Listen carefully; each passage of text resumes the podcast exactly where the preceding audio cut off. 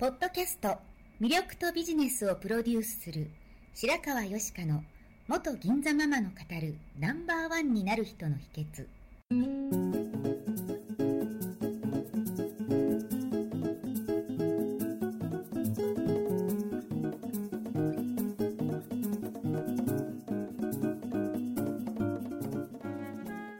外資系企業の OL から銀座のナンバーワンホステスそしてママに。12年間にわたって多くのお客様や従業員の心理成長に関わり人の本質的な魅力や能力を引き出し業績アップにつながるコーチングを行ってきました。内面世界のケアと外側の世界へのアプローチの両輪でナンバーワンの輝きを放っていく方法を白川よしかがさまざまな角度からお伝えしていきます。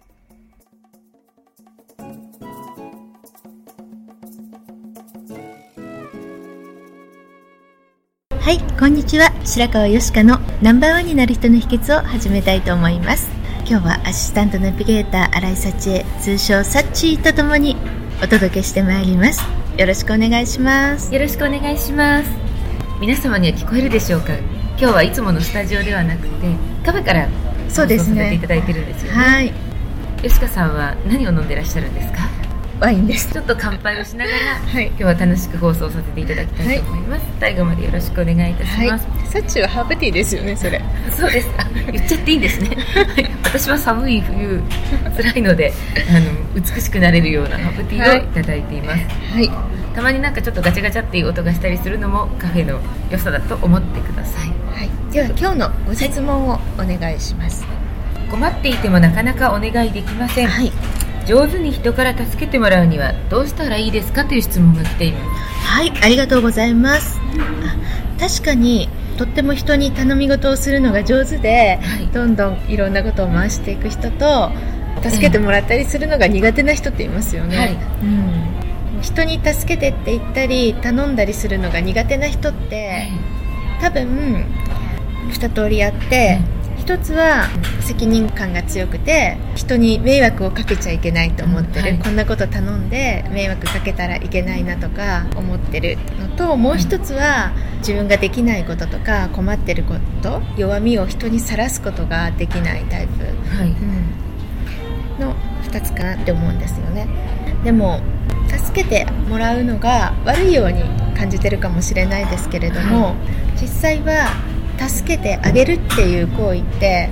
助けてあげた人の自己承認欲求を満たすものでもあるんですよ、はい。あ自分ってこんなことをしてあげられたんだとか、はい。頼られてる自分とか必要とされてるって思うのって人間って嬉しいじゃないですか、はい。うん、自分が役に立たない人間だって思うよりも必要とされて役に立てると嬉しいし、はい。助けてあげた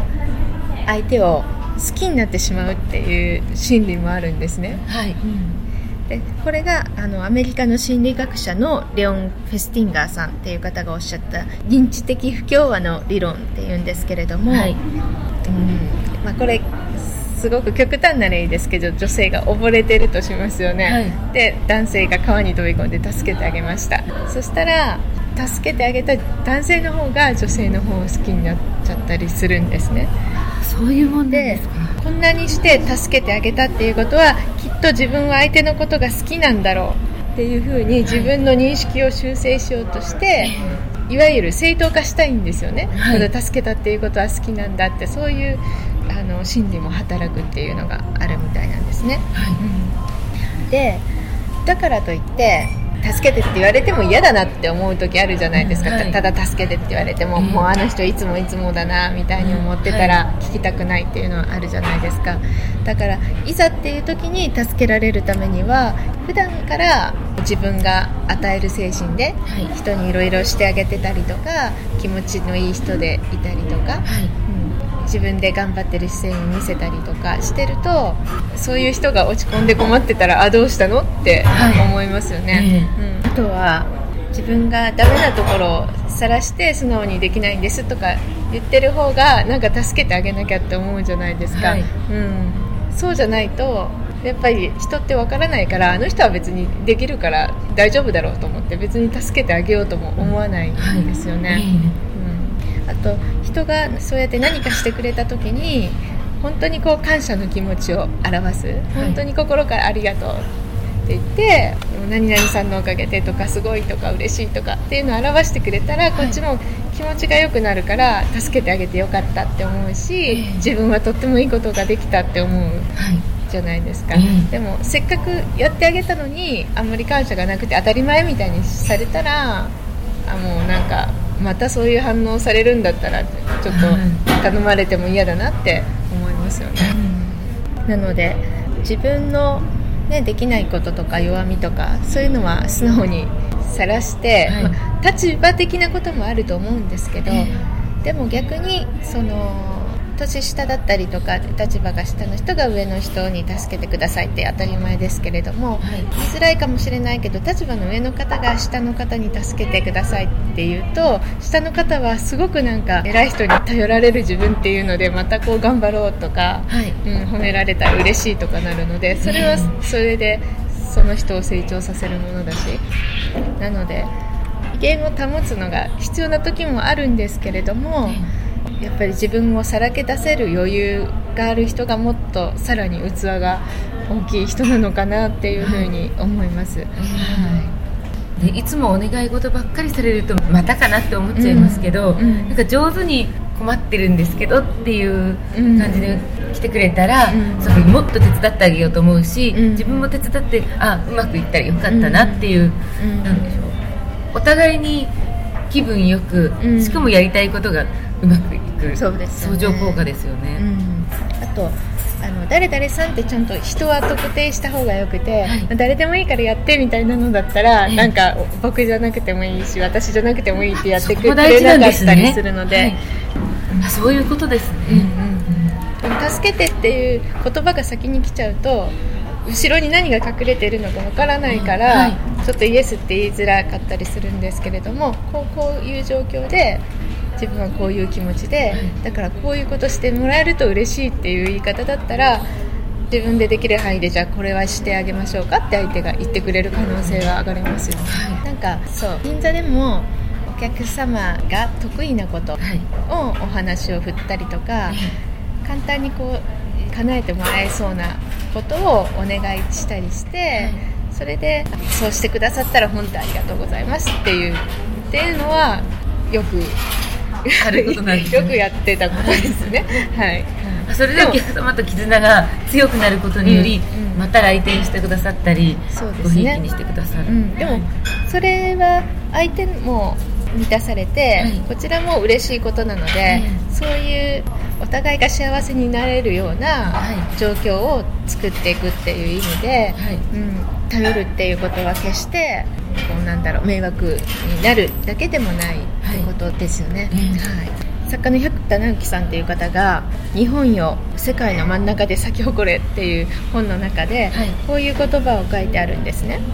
運のいい人は人生で失敗して致命傷を負うような事態に遭遇しても必ず助けて守ってくれる人たちが登場する。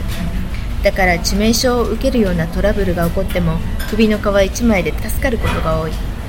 不運が最悪の事態を呼び寄せるのを防いでくれるのだ。しかし運の悪い人は悪運を全て自分の身で受け止めてしまう。周りにあいつを守ってやろう助けてやろうという人間がいないので運の悪い人は人生の荒波に簡単に飲まれてしまう。結果的に運の悪い人には自分を守ってくれる堤防がないためちょっとしたことが致命傷になりやすくさらに悪運を呼んでしまう。だから人生でいつもつまずいてしまう。でちょっと省略していざという時自分を守ってくれる人助けてくれる人が周りにいるかいないかの違いは大きい。それこそが運がリアル人生に反映されることになるだろう、はい、なので、まあ、常日頃から助けてもらえるような自分でいることも大事だし、はい、助けてくださいっていうことで自分目線だけじゃなくてこれを助けることで相手がどういう気持ち的な、はいメリットをもらえるのかとか相手のためになるのかとか。そういうふうに考えると助けてもらうことの苦手意識が少しは和らぐんじゃないかなと思います。はい、ではいつも助けてもらえるような人であること、はい、そしてまた相手にとっても自分にとってもプラスになるようなお願い事ができるようになったら、みんなが幸せになるということです。はい。ありがとうございました、どうもありがとうございました最後まで聞いてくださりありがとうございました。本日の番組はいかがでしたか？これから少しずつお声をいただきながらより充実した内容にしていきたいと思います。番組のご感想やご質問は info アットマーク白川よしか .com までお寄せください。また